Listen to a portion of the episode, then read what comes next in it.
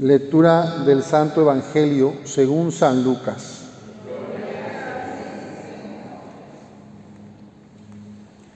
En aquella misma hora Jesús se llenó de júbilo en el Espíritu Santo y exclamó, Yo te alabo, Padre, Señor del cielo y de la tierra, porque has escondido estas cosas a los sabios y a los entendidos y las has revelado a la gente sencilla.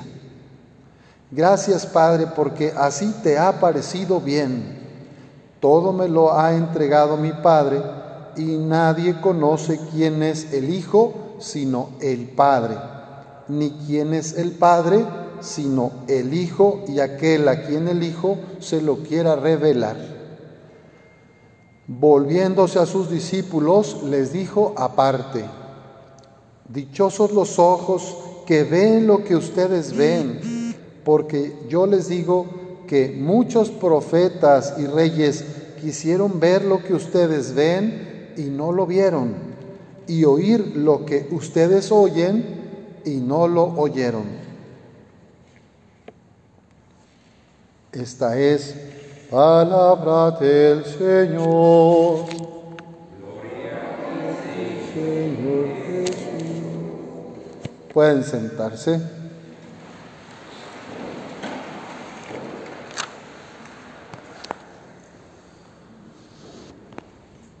En este día las lecturas de la palabra de Dios nos hablan de la paz y de la justicia como un signo de la presencia de Dios en el mundo.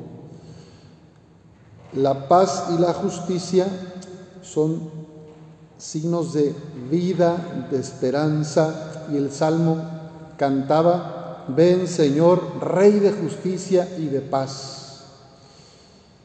porque Jesús quiere que todos nos salvemos. Ha sido enviado por el Padre para que ninguna de sus hijas ni de sus hijos se pierda.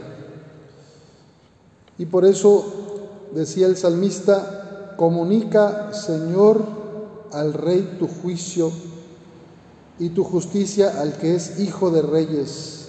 Así tu siervo saldrá en defensa de tus pobres y regirá a tu pueblo justamente. Esta es la oración de un rey temporal, de un rey terreno, que le pide a Dios la fuerza, el espíritu de piedad, de fortaleza, de ciencia, para regir y gobernar bien a su pueblo.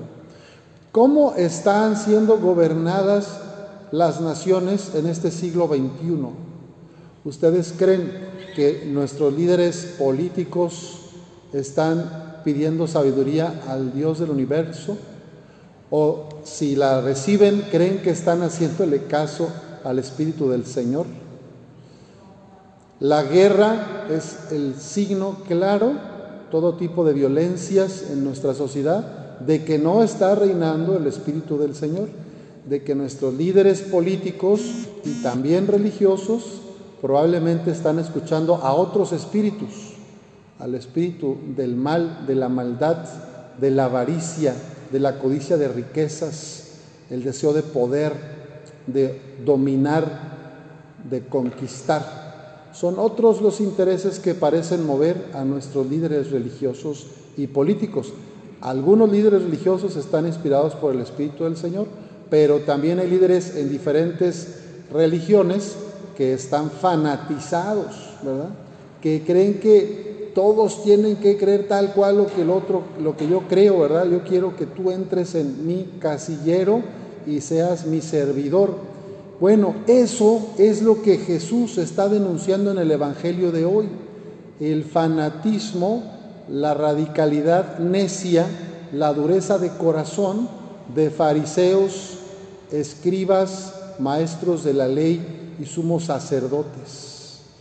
Y fíjense lo que dice Jesús, Gracias, Padre, lleno de júbilo y de alegría, ¿verdad? Dice, porque has escondido estas cosas a los sabios y entendidos.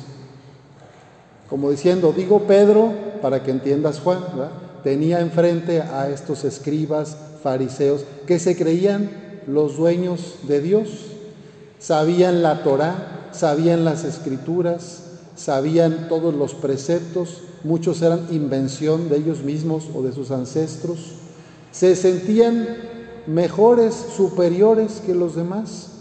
Entonces, eh, desde esta soberbia y egolatría, dictaban mandatos, pero su corazón estaba lejos de Dios.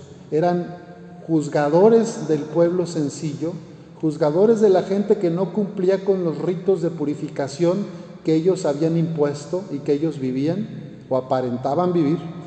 Entonces es la soberbia, es el espíritu de la vanagloria, de egocentrismo, lo que los mueve, por muy religiosos que estaban vestidos o muchos servicios o cultos rendieran en el templo, en la sinagoga. Ellos querían a un Dios a su servicio. Yo uso el discurso religioso para dominar y controlar a la gente y que Dios esté a mi servicio en este pueblo. Esa es un signo de fanatismo, un signo de dominio, de querer. O estás conmigo o estás contra mí. O crees en esta imagen de Dios que yo creo y transmito, o estás fuera de la salvación y eres un impuro, un pecador. Ese era el estilo de los líderes religiosos del tiempo de Jesús. Y entonces Jesús canta, ¿verdad? Dichosos aquellos porque ven, dichosos ustedes, les dice a los sencillos, a los humildes, al pueblo sencillo, que ven lo que ustedes ven y oyen lo que ustedes oyen, porque muchos profetas y reyes habrían querer visto esta salvación que se da en mí, en Cristo Jesús, ¿verdad? Es Cristo la palabra eterna del Padre que trae el reinado de Dios, la fe, la paz, el amor, la justicia.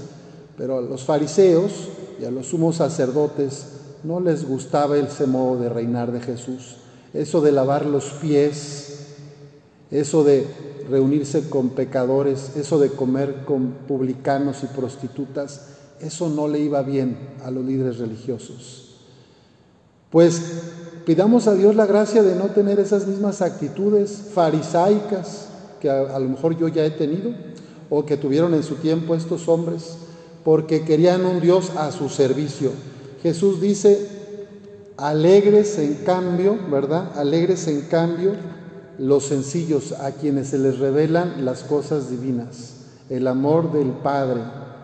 Dichosos ustedes, los humildes, Estamos a punto de celebrar a Nuestra Señora, la Virgen de Guadalupe, y un ejemplo de humildad es San Juan Diego.